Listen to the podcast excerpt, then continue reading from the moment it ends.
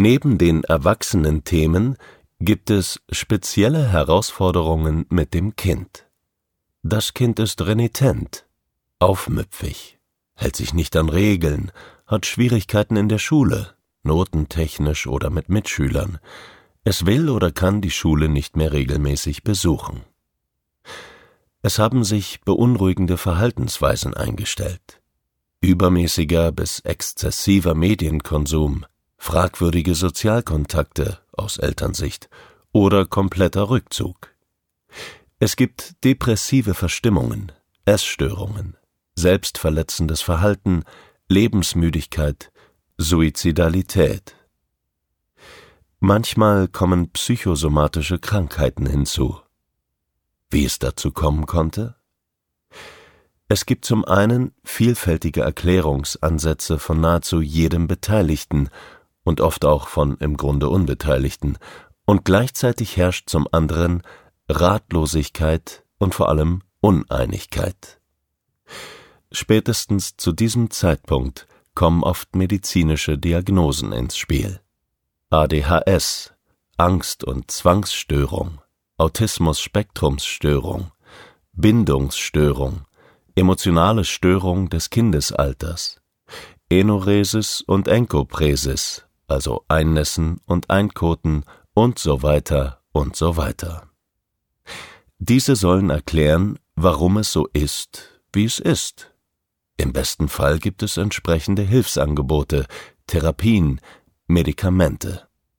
Im schlechtesten Fall ist es einfach unveränderbar.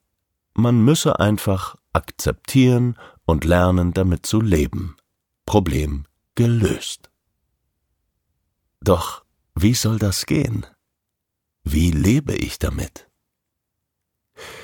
Übrig bleiben die Schwierigkeiten, die Hilflosigkeit, das Leid, die Verzweiflung.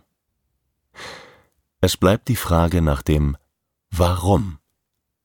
Die Antwort auf das Warum würde Betroffenen helfen zu akzeptieren, helfen, doch noch was zu verändern, zu verbessern. Genauso erging es auch uns auf der Helferebene. Wir haben intensiv mit Familien gearbeitet. Sie haben uns ihr gesamtes Leben eröffnet. Nicht selten einen regelrechten Seelenstriptease hingelegt.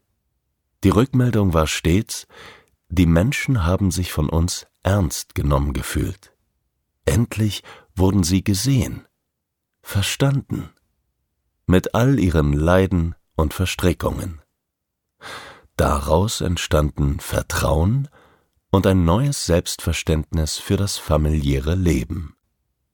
Aber immer wieder kamen wir an den Punkt, dass wir vor einer imaginären Wand standen, es waren gute und hilfreiche Prozesse, so beschrieben es die Familien, dennoch irgendein Puzzleteil oder gar mehrere fehlten.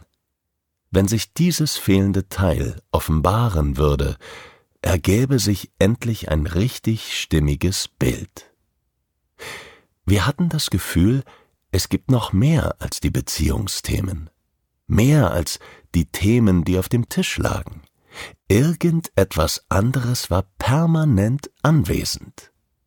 Die offensichtlichen Themen waren eben nur biografische Erlebnisse, erzieherische blinde Flecken, Diagnosen, die oftmals nur bedingt stimmig und hilfreich waren. Das führte uns zu einer immer wiederkehrenden, elementaren Frage.